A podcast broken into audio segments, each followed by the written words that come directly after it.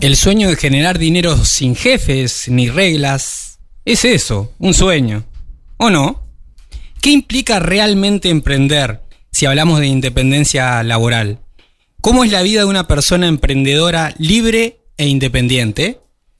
Sobre prioridades, gestión del tiempo, redes, estrategia y otros aspectos, hablamos hoy junto a Federico Labaña, autor del libro Cómo jubilarse a los 40 y empresario aventurero, quien mejor que nadie sabe que la independencia laboral en Uruguay tampoco es una misión imposible.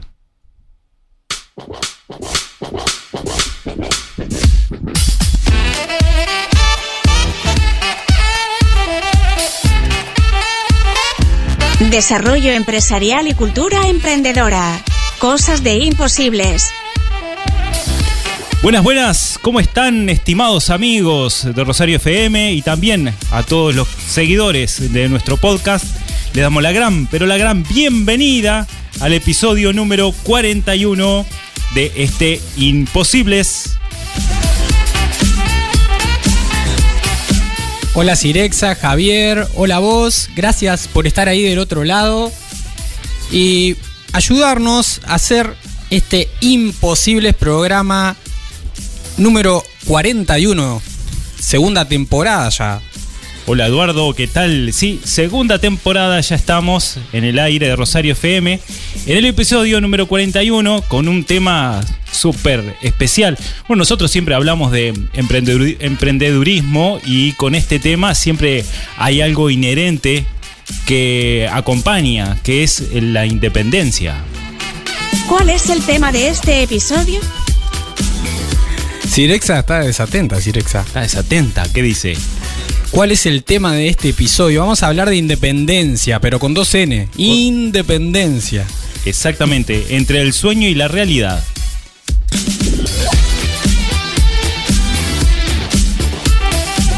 Imposibles programa que es posible gracias a la confianza de ANCAP Rosario. Estamos donde más nos necesitas. Y también del Centro Comercial e Industrial de Rosario, un centro de servicios empresariales en permanente actualización.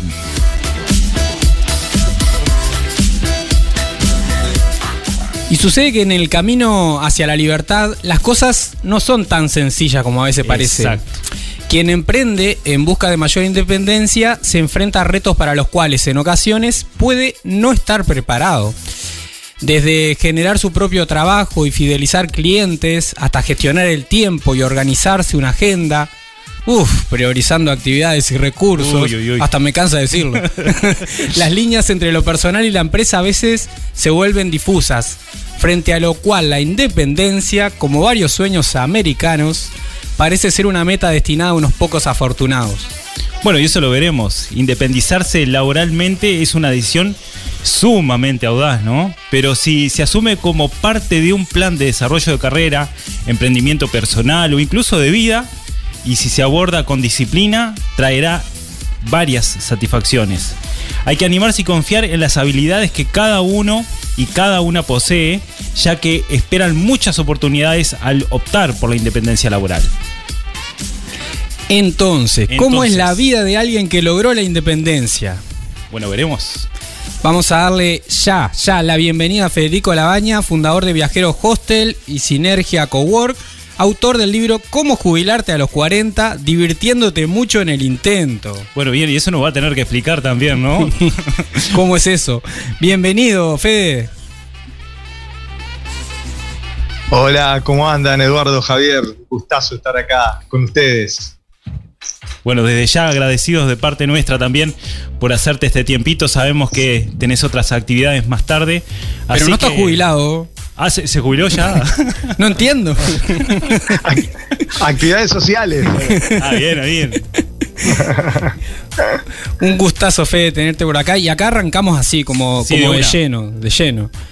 ¿Qué tan real es esto de. Sí, sí, Sí. sí. ¿Qué tan real es esto de lograr la independencia como absoluta acá en Uruguay?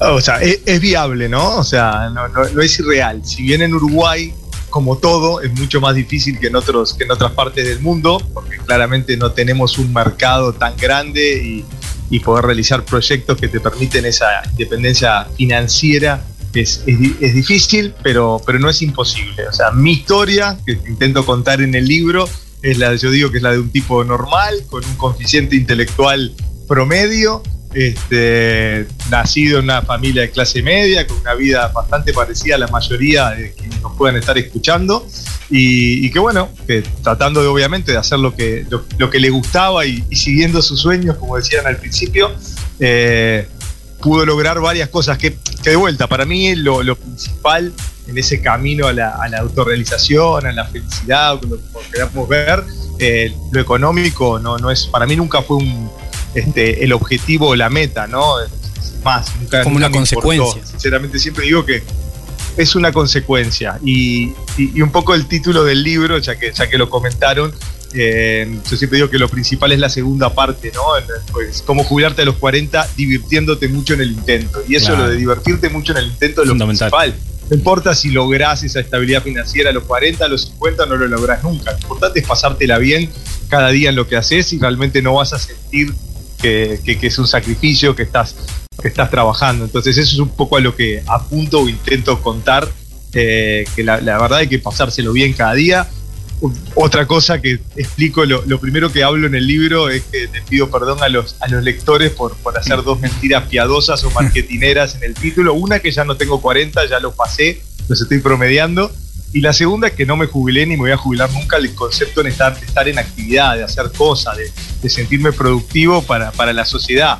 Tal vez he tenido sí la posibilidad de tener una estabilidad financiera que si hoy yo decido no hacer más nada dedicarme de, lleno al, a, temas de impacto social como quiero hacer, eh, no, no necesito del día a día de mi trabajo para poder pagar las cuentas.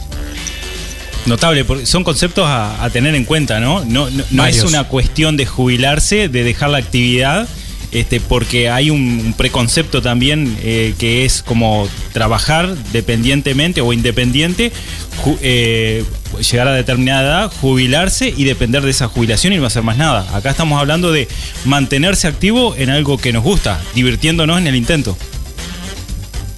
Es que yo un poco lo, que trato de interpelar un poco en el libro es ese concepto de, querer jubilar, ah, aspiracional, y por eso juego con ese título de querer jubilarse joven, ¿no? Claro. Esa gente que dice, uff, y, les hago una pequeña anécdota acá, que creo que tenemos tiempo de charlar, así que les hago una, anécdota de, varias que les podré contar esta, esta tarde.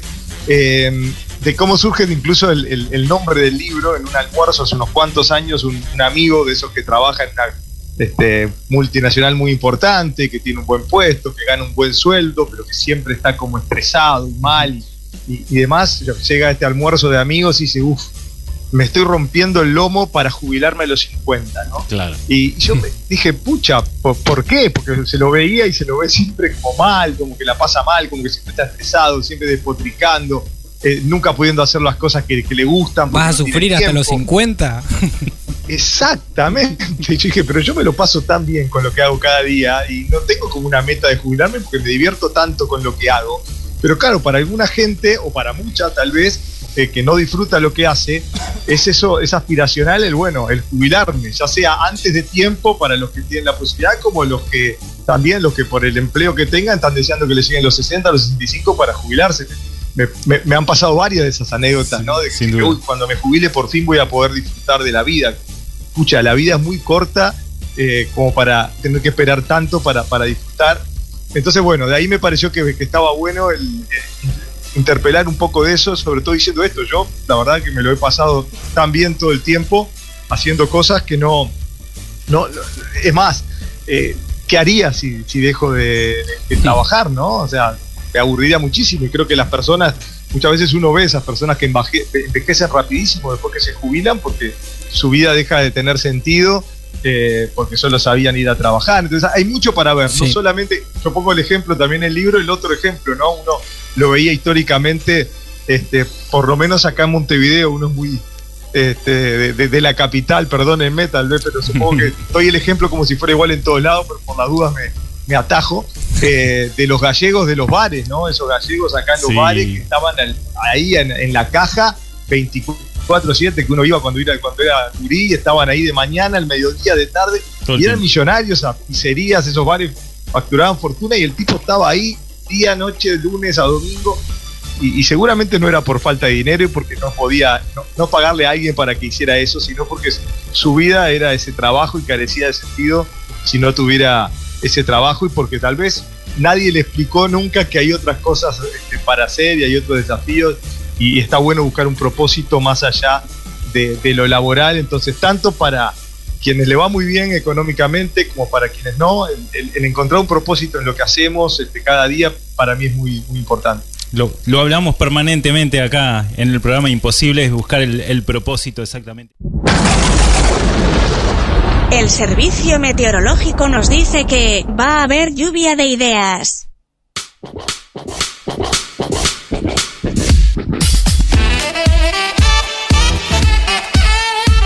Esa tormenta me dio miedo ya con lo que viene. Ya de tormenta ya estuvimos. Sí, ya tuvimos. Pero bueno, vamos a tener tormentas de ideas, exactamente. Porque venimos hablando del tema de la independencia y mm, tenemos que recordar que el modelo social occidental en el que se nos ha educado nos enseña que, como decíamos hoy, debemos trabajar toda la vida y jubilarnos de viejos. Incluso si tenés tu propio negocio y no trabajás en relación de dependencia, por mejor que te vaya, lo que decía Fede hace un rato, y más dinero ganés, lo, más normal es seguir trabajando casi hasta morir. O al menos hasta que algún heredero continúe el legado. Me, entristece escucharlo. Sí, totalmente. Pero ¿qué harías si no tuvieras que trabajar toda la vida? Fede puede compartir su experiencia, lo hace también a través de, su libro Cómo jubilarte a los 40, divirtiéndote mucho en el intento. Y bueno, te preguntamos, estuviste hablando de, sueño, de propósito. ¿Cuál era tu sueño hace 20 años o un poco más cuando arrancaste, Fede, y tu sueño ahora? Mira, eh, se las voy a contestar en, en dos partes esta pregunta, ¿no? Este, seguramente hace, a ver, lo, más formal es que hace 20 años, con, como de, 20 y poquito de años de gurí, eh, me imaginaba una vida tal vez muy diferente a la que he tenido ahora. De hecho, yo estudié ciencias económicas para contador, nunca la terminé la carrera, me quedaron dos materias, este, pero en algún momento me proyecté como un contador, mi estudio contable. Siempre me vi independiente, ¿no? Siempre me vi como siendo mi propio, mi propio jefe eso creo que lo tuve claro desde, muy chico y sobre todo lo que siempre me motivó, siempre que me hacen esta pregunta de por qué me motivó a emprender, siempre digo que era la libertad. O sea, el, ser dueño de mis tiempos para bien y para mal, ¿no? Porque un emprendedor no tiene horarios, no tiene día libre, no tiene domingos, pero también no tiene jefe y decide qué, quiere hacer y cuándo a su, a su sana responsabilidad y a mí como que me, desde muy chico me obsesionaba eso de por qué voy a tener, no sé, solamente 20 días de vacaciones al año, eh, por qué voy a tener que ir a todos los días al mismo lugar, al mismo horario, por qué si yo de repente quiero hacer otras cosas. Hoy, gracias a Dios, y, y este, eh, bueno, incluso de las pocas cosas positivas de la pandemia, ¿no? Que adelantó tiempos de cómo venía el tema de poder trabajar a distancia, de manejar los tiempos, la flexibilidad laboral. Pero bueno, esto que hoy pasa, yo lo hago hace, hace 15 años este, fue una decisión de vida de, tener esa libertad de, manejar mis tiempos y demás y, complementar con mis pasiones, como por ejemplo la, de viajar. Este, entonces yo sentía que con 20 días al año no iba a poder conocer el mundo y quería conocer el mundo y conocer culturas y, demás. Y, lo, el otro cuentito corto a esta, a esta pregunta es una charla que vi hace, hace, hace, muchos años, un brasilero que dio una, una, una, conferencia muy buena donde él contaba este, cómo a sus también, creo que a sus 40 años, yo era bastante joven, pero él en aquel momento decía que tenía a sus 40 era muy exitoso, un ejecutivo de una, gran compañía donde todo le iba bien, eh, pero él no era feliz, se daba cuenta que no era feliz y básicamente decidió dejar todo eh, y hacer cosas muy raras que no viene al, caso ahora contarlo. Pero lo que él, él decía es, si me hubieran preguntado hace 10 años atrás dónde me veía dentro de 10 años, hubiera contestado que me veía como CEO de la compañía, trabajando en San Francisco y demás.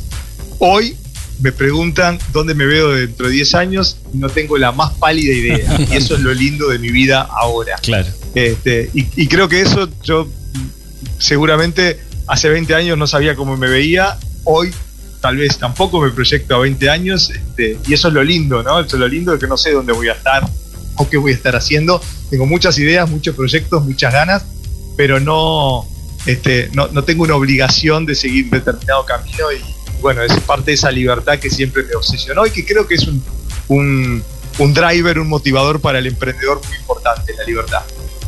Eh, te, te, escuchaba ahora esto, esto último, sobre todo que venís diciendo, y digo, qué loco. acá eh, buscamos en este programa como esto de desafiar lo imposible, esta, esta un poco cultura, un poquito uruguaya, de, que acá no se puede hacer esto, lo otro. Y hablas de, de lo lindo que es no saber qué te depara el futuro. Hablas de incertidumbre, cuestión que en general en nuestra cultura es como. Sin mala palabra, el cuco. Sí, sí, sí. Además, el, nivel de aversión al riesgo que tenemos los uruguayos es enorme. Y bueno, eso que acaba de mencionar Federico, justamente va en contra de la cultura uruguaya. Claro, ¿qué, qué es lo lindo? Si, si tuvieras que transmitir, como qué es lo lindo de vivir en la incertidumbre. Bien, a ver, estas cosas también tienen mucho que ver con la personalidad de cada uno, ¿no? Sin duda. Este, y es verdad lo que ustedes dicen, que, el uruguayo es muy adverso al riesgo y muy de la seguridad. Nos han educado con esto de conseguir un buen trabajo y no lo largues nunca, ¿no? Y quedátelo para toda la vida. Eso es como. si es público, mejor. todo lo, de nuestra. Si es público, mejor porque no te, no te pueden sacar. Pero sí, y, este. Y, yo lo que quiero también es un poco, sobre todo para las nuevas generaciones y para los que somos de esta generación, que siempre hay tiempo para cambiar, ¿no? ¿no? Yo tengo gente amiga que me dice, no, yo ya a esta altura, con, tantos años, con hijos, con deuda, con hipoteca, con cosas, ¿qué me voy a poner a arriesgar? Digo, la vida es una sola, no hay revancha. Lo que no hagas en esta no lo vas a hacer en la próxima. Entonces, eh, hay gente que lo mejor que le pasó en la vida muchas veces es ser despedido de un trabajo, que la, empieza, la empresa quiebre o demás, porque después pueden hacer el trabajo realmente que, querían y, buscar el, el, proyecto que querían, porque si no, no se hubieran animado solos. Y eso es, cultura, es, es cultural. Yo creo que ahí tenemos que todos hacer un trabajo cultural con nuestros hijos, con nuestros sobrinos, este, etcétera, nietos, lo que fuera, de, quien esté escuchando, de que está bueno arriesgarse, de que.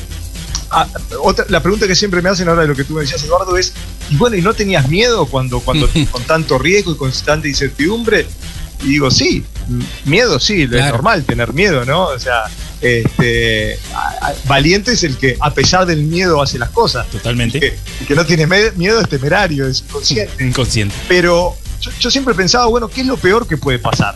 Cuando a mí me dicen, bueno, pero te arriesgaste te iba mal. Y, bueno, ¿y qué es lo peor que me podía pasar? Lo peor que me puede pasar es, sí, perder mis ahorros, eh, perder tiempo. Eh, incluso en algún momento yo pensaba más de, más de chico, perder prestigio si me va mal. La gente no va a volver a confiar en mí, va a pensar que no soy bueno para esto. Y en la cultura emprendedora lo que algo que aprendemos es que la gente aprende de los fracasos y que los fracasos es, un aprendizaje y en los países que más avanzados están en emprendedurismo, Estados Unidos, Israel, etcétera, eh, valoran a las personas más por su fracaso que, por sus éxitos y por la cantidad de cosas que han hecho, es parte de su currículum, ¿no? De, no, yo hice tantas cosas y me fue mal, pero obviamente aprendí mucho y, esta, en esta me va a ir, mejor.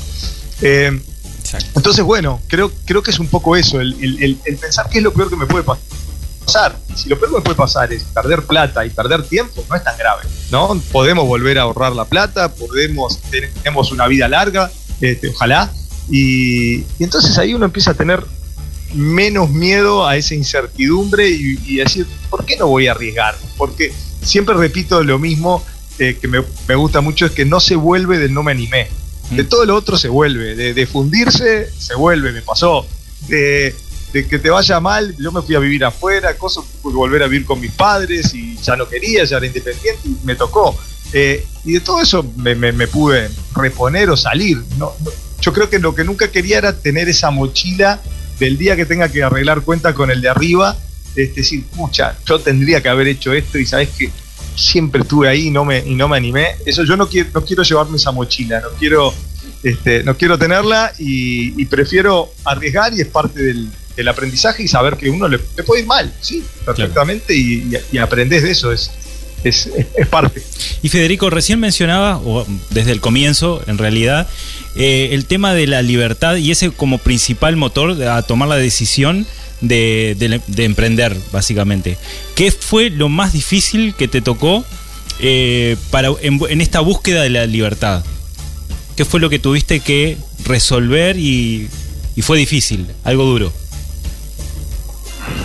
Mira, Javier, yo creo que, a ver, a mí lo que se me hizo más difícil y por eso ahora estoy en esta cruzada tratando de, que culturalmente como sociedad apoyemos más a, nuestros jóvenes, eh, tal vez fue el no apoyo de mi familia, ¿no? Claro. De- incluso de mis amigos. O sea, nunca entendieron por qué yo, no sé, me iba a viajar solo por el mundo con veinte y poco de años, por qué me iba eh, a, a- a estudiar afuera cuando podía haber hecho cosas acá, o a trabajar de, de- de mozo, de camarero en otros países cuando podía acá tener un trabajo mejor. Eh, ¿Por qué me iba a arriesgar a emprender en algo tan raro? Imagínense, hace 20 años un Sí. hostel, ¿no? Nadie sabía lo que era, nadie entendía. Hoy todo el mundo sabe, pero en aquel momento eh, contar que ibas a un negocio donde iban a dormir juntos chicos y chicas jóvenes que no se conocían, eh, era, era, era bastante. Yo siempre digo que ¿En si qué bien cosas no, No legal, por lo menos inmoral. Claro. Exacto. Eh, eh, entonces, eh, a, a mí siempre digo, me ayudó mi personalidad, que, que- que siempre fue un poquito rebelde y de ir contra el, el status quo, y tal vez eso no tengo mérito, lo, lo traigo de fábrica, ve- vengo así. Eh, obviamente me, me- me- me dolía que no me apoyaran o que me dijeran no te metas o mejor quédate donde estás que estás bien o cada vez que fracasaba o que algo no salía como yo quería me, decían viste por algo será te lo dijimos y eso es muy uruguayo palabras. muy de la idiosincrasia nuestra Sí.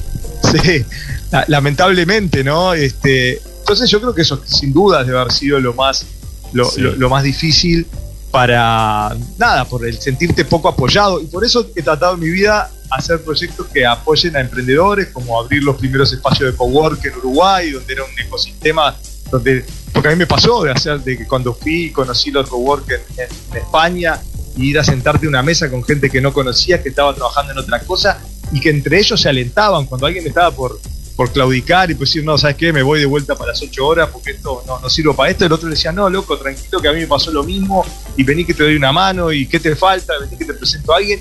Y esos proyectos que podían morir por estar solos, al estar en comunidad, al estar juntos, al, ver esos ejemplos, o sea, y, bueno, yo un poco he querido tratar de hacer eso, hasta, bueno, primero con los cowork, con charlas, con el libro. Creo que obviamente programas como el de ustedes son clave también, ¿no? Escuchar, tratar de contar historias, historias positivas. De vuelta, tam- tampoco el- quiero ser el hiper romántico con el emprendedurismo, que es lo mejor del mundo y que todo lo tiene que hacer, porque es un camino de espinas, ¿no? Es un camino muy duro donde hay que contar las dos verdades. Eh, lo difícil y lo, y, y lo lindo, pero que se, que se sepa que es un camino, que, que no es la única opción, como nos enseñaban a nosotros en, en la escuela, en la facultad, en todos lados. No, salís bueno para trabajar en una empresa, para ser empleado. Nos enseñan a ser empleados y no empleadores. Eso creo que es parte de los temas que hay que cambiar a nivel educacional Sí, en totalmente. nuestro país y, y bueno, es algo de lo que tenemos que hacer todos. Y Hay ahí, que subirlo a la, a la red. esta. totalmente, sí, sí, sí. Una frase. frase, te- tenemos que tenemos un programa pendiente con, con educadores. Eh, el- hay un tema que Federico este, lo toca acá y es totalmente recurrente, que es el tema de, de, la, de las personas cercanas que no hay una, un apoyo, sino al revés, una crítica, ¿no? Y eso es parte de, de todos los emprendedores, la resiliencia inicial, el, el adaptarse y el escuchar algunos consejos y, y no todos y ser resistente a esto. Si buscas resultados distintos, no hagas siempre lo mismo. Toma lápiz y papel. Llegan los tips imposibles, ideas que se escapan de la caja.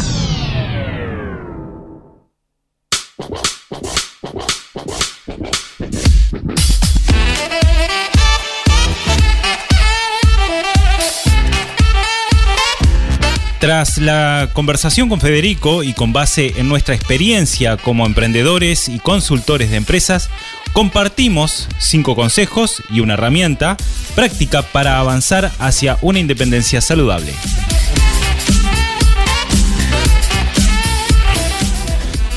Vamos al consejo número uno. Cambia el modelo mental que tienes sobre la dependencia.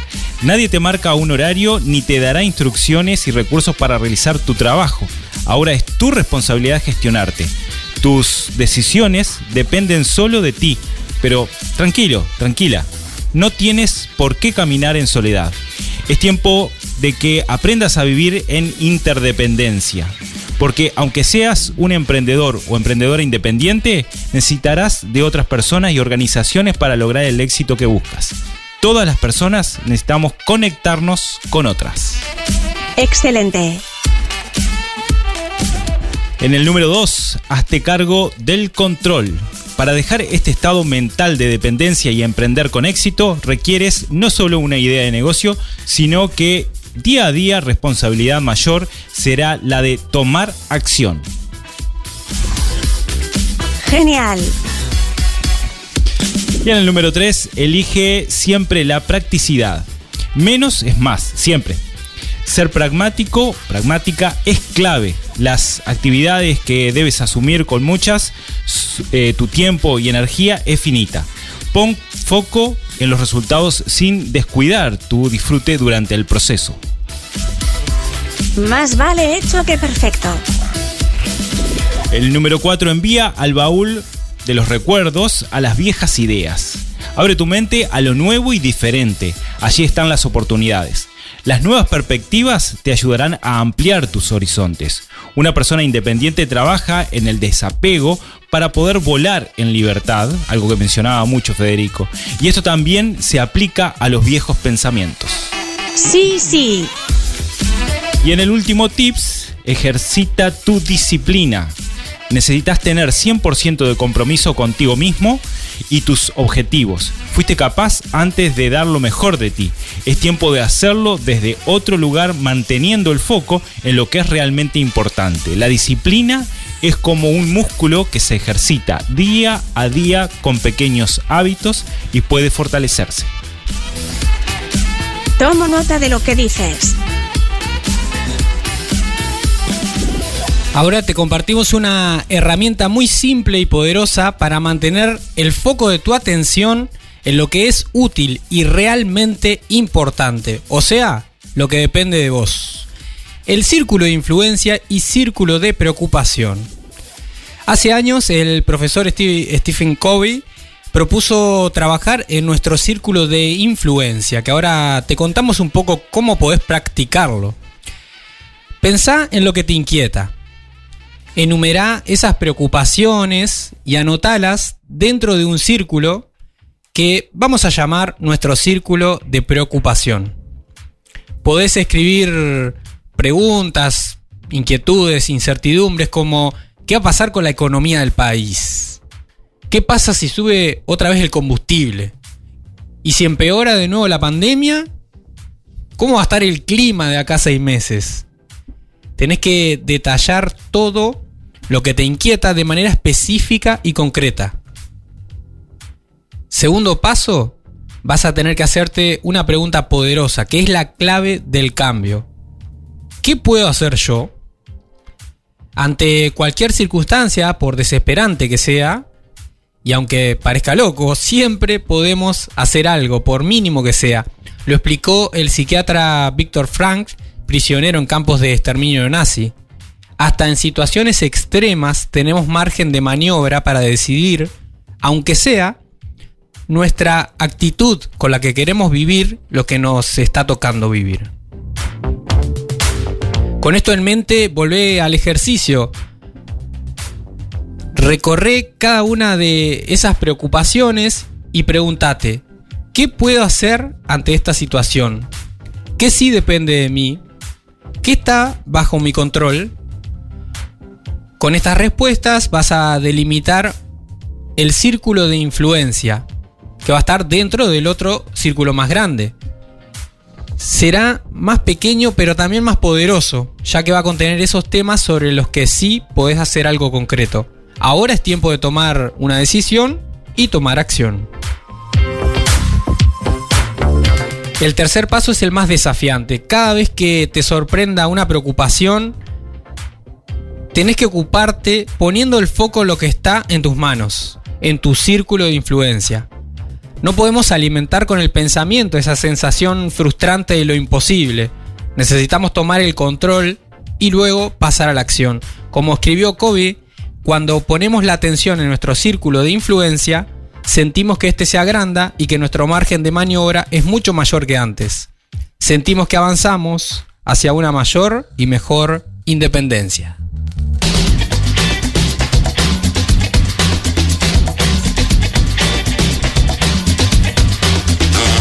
Y, también hay un proverbio árabe que dice, si tienes un problema y ese problema tiene una solución, no te preocupes, tiene solución.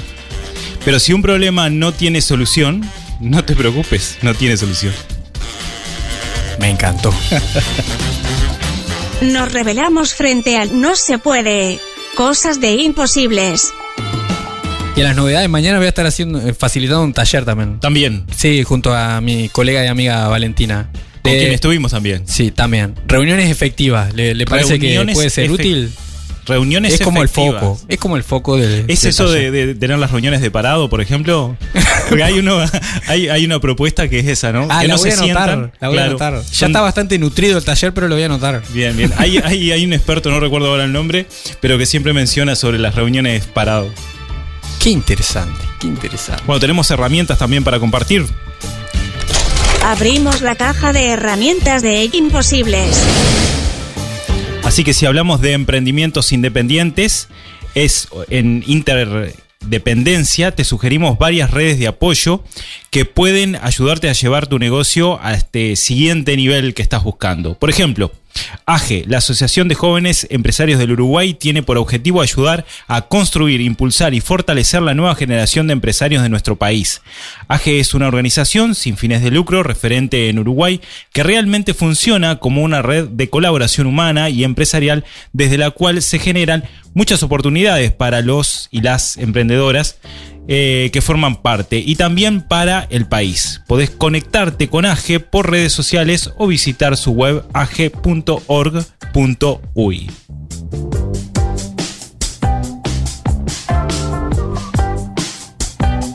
Y también tenemos el impulso de la Agencia Nacional de Desarrollo y la articulación de organizaciones locales, públicas y privadas. Funcionan en Uruguay los ecosistemas regionales emprendedores. Son redes que tienen con por objetivo eh, justamente ofrecer herramientas y dinamizar el tejido empresarial con identidad territorial. En esta zona, por ejemplo, funciona el ecosistema Emprendedor Colonia San José. Así que podés comunicarte con las instituciones locales como el Centro Comercial de Rosario, por ejemplo, para conocer más sobre las actividades de esta red o buscar su perfil, perfil en Facebook e Instagram. Me encantó, me encantó. Soy Sirexa, la parte coherente de este equipo. Bueno, Gracias. Insultándonos. Creo que estaba esperando so- sobre cerca del final para, para decirnos alguna cosita. Exactamente, quedó eh, el programa de hoy quedó atónita con, con el sí, invitado, sí, sí, entonces sí. no pudo participar No, mucho. no, no, no. No pudo meter bocadillo. Bueno, muy bien. Sí, sí, Sí, se sigue metiendo. Claro. sí, sí. Bueno, llegamos al final de este episodio número 41. Tremendo programa. Tremendo programa. Así que invita a tus contactos a escuchar este y los eh, episodios anteriores en Spotify, YouTube o en tu plataforma favorita. Así que suscríbete a este programa para que no te puedas perder absolutamente nada. Imposible. Fue presentado por ANCAP Rosario. Estamos donde más nos necesitas. Y el Centro Comercial e Industrial de Rosario, un centro de servicios empresariales en permanente actualización. Así que muchas gracias por acompañarnos en este episodio. Y bueno, esperemos para el próximo, el número 42, que lo vamos a tener el viernes 6 de mayo en el mismo horario. ¿De qué vamos a hablar? Todavía no sabemos. Incertidumbre. Incertidumbre. Dijo, dijo Fede. Y, Es- y- y abrazamos la incertidumbre. Abrazamos la incertidumbre y bueno, lo dejamos ahí. Pero vamos a hablar seguramente de algún tema un poco más duro. Así que gracias por acompañarnos una vez más en esta segunda temporada de Imposibles. Somos Javier Siliuti, Cirexa y Eduardo Hernández, quienes junto al gran equipo de Rosario FM y junto a vos hacemos esta segunda temporada de Imposibles. Que pasen muy bien, hasta la semana próxima. Chau, chau.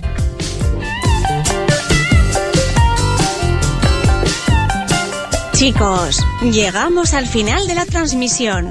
Me desconecto. Hasta el próximo episodio. Haz clic en el botón para no perderte nada y compartí este programa con tus contactos. Imposibles es una producción de Rosario FM. Creación y conducción, Javier Filiuti y Eduardo Hernández. Arte y diseño, Ecocomunicaciones. Edición y mezcla, Rodrigo Amado y Eduardo Hernández.